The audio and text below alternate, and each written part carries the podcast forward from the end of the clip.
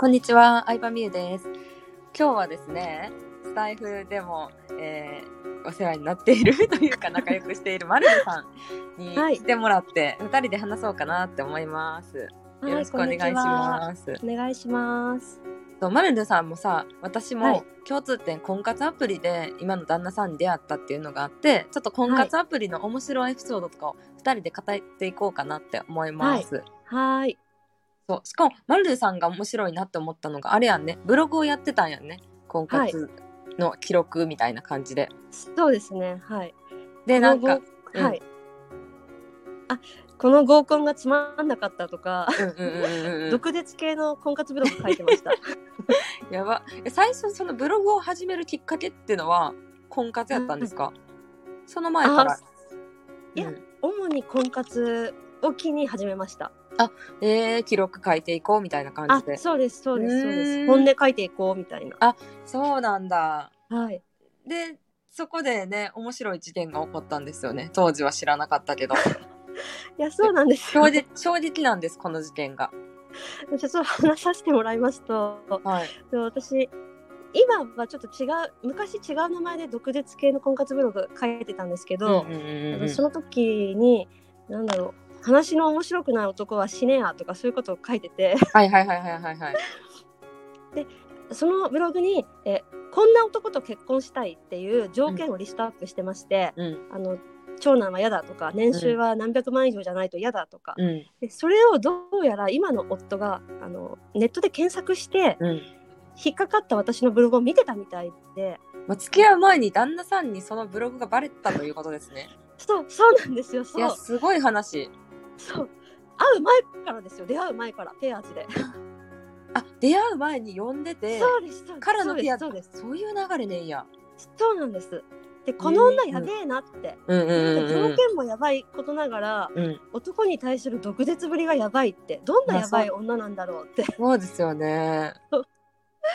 でそれで気になってなんかちょこちょこ見見てたらしいんですよ、うんうんうん。でそれで私は今の夫と出会うんですうん。けど、うんうんでやっぱ行ったと行ったところのデートとかうんを、写真をちょっとタイムラグを開けてうんアップするんですよ、ブロちゃんとアップしてたんですね。ちゃんとそう本当のとこをね。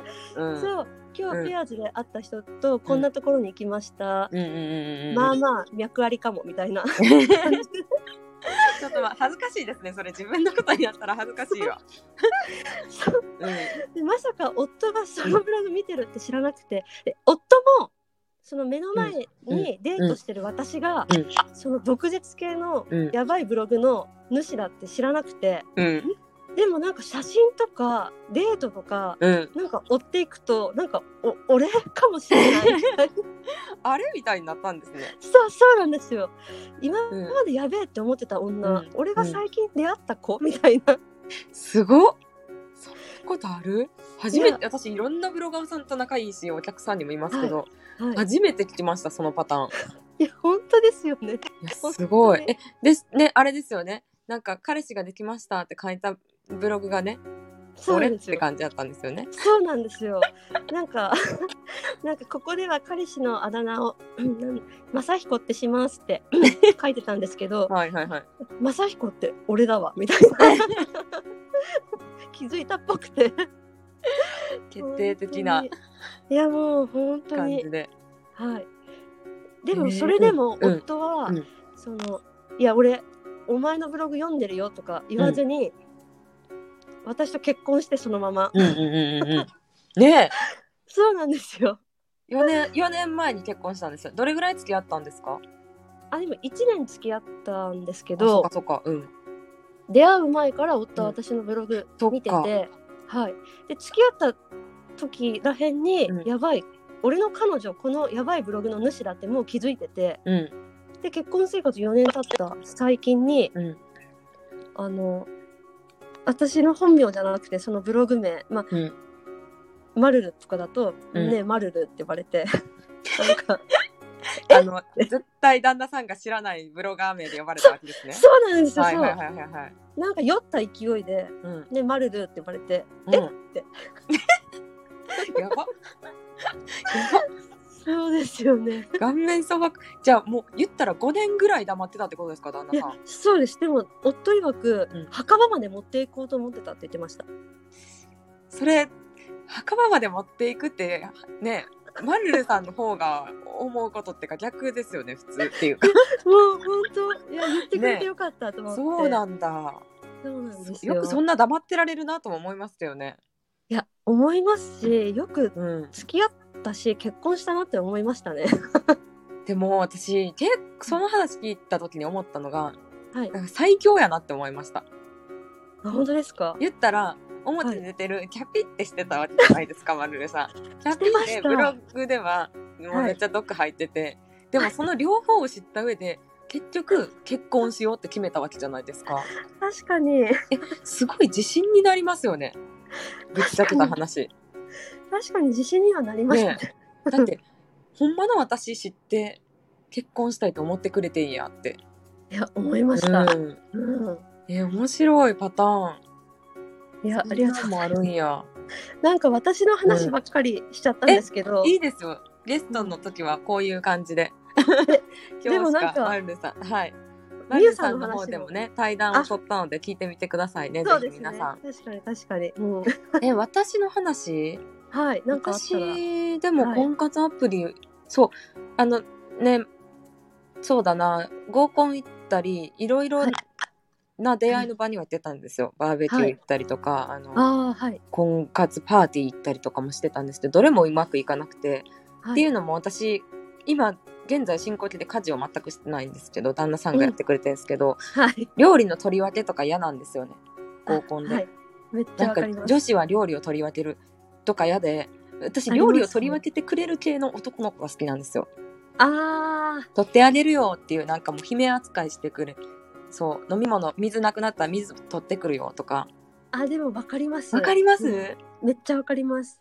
ちゃんとあの飲み物をじゃあ席で待っときって言ってカフェでも飲み物何がいいって言って買ってきてくれてストローまでさしてはいっていう人じゃないと嫌なんですよ。あのめっちゃわかります。多分ねあの韓国人の男の人とかそういう人多いと思うんですけど日本人でそんなに多いわけじゃないけどなんかそういうだからなんだろうな俺俺なんなんだろうなド S な人とかあんま好きじゃないかも私は。あの姫扱いしてくれる人は。なんか上から目線な人とかはダメっていうのに気づいて。はいはい。なのであの絶対合コンで料理を取り分けなかったんですよ。もう他の3対3で他の女の子がせっせといろいろやろうが私はもう待つって やばい。それはモテない。そう。なのでマジで合コンでもうね。もう誰からも連絡聞かれることもなく、誰からもその後つながることがもうなく。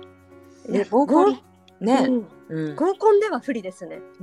そうなんですよ。うん。でもはい。ど絶対それがよかった料理を取り分けるのが好きとか料理の得意な女の子が好きっていう人とはうん。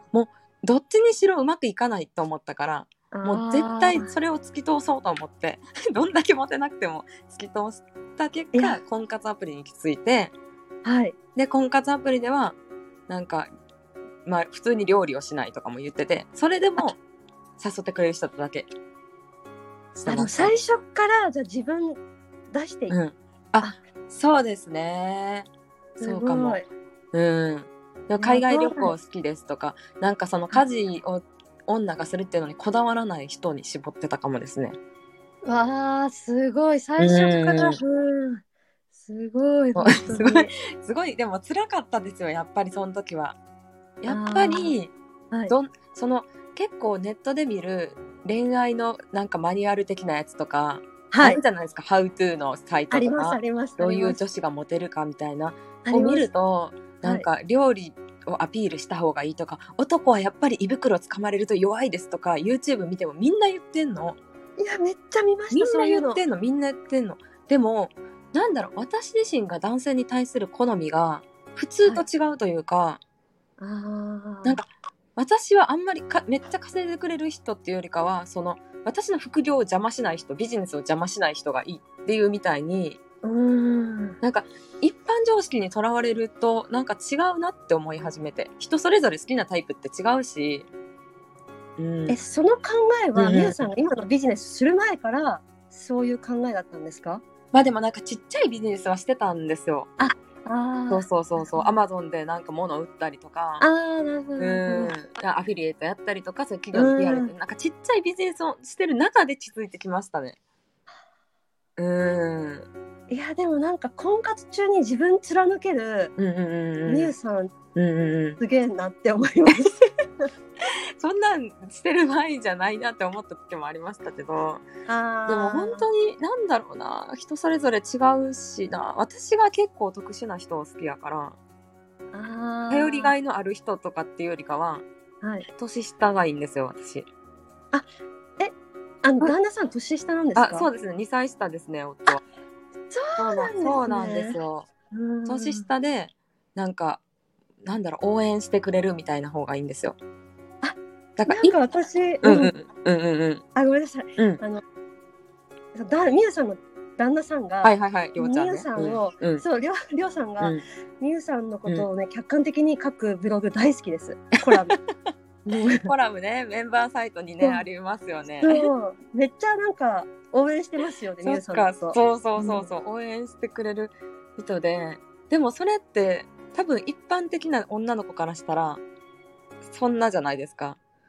みんな稼いでて引っ張ってくれる人、頼りになる人がいいとかなんかそうですね。決断力のある人がいいとか言いますけど、うんうんうんうん。私はなんか犬みたいなワンコみたいな人が好きですね 言ったらいやなんかわかわかります見てて。うん。いやそ本当ですかココラム読んで。うん そうそうそうだから絶対料理じゃないところがなんか好きなポイントある人もいるんちゃうかって信じてましたもう信じるしかないですけどここはいやまあでもそうですね本当に。うん。ねえうんそんな感じですかねだからなんか何の話かよくわかんなくなりましたけどでも婚活アプリって合コンに来る人と違う合コンに来る人はやっぱりタイプが限られてるなとはちょっと思いましたね、友達でつながるっていうのもあるしうん。あのなんだろうな。まあある程度友達がいないと合コンって呼ばれないじゃないですか。確かに。でも私友達いない系の人が好きなんですよ結構。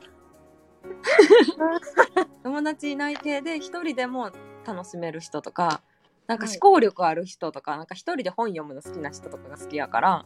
ああそうそうそう。合コンにはそもそもなんか盛り上げがメインですからですね。ね、うん。みんなで飲むのが好きみたいな人が来るから、その時点でなんかちょっと私の好きなタイプとは違うのかもお互い違うのかもみたいに思って。うん。なので婚活アプリが合ってる人はそういう人かなっていう感じですねいやー、うん。めっちゃ勉強になります。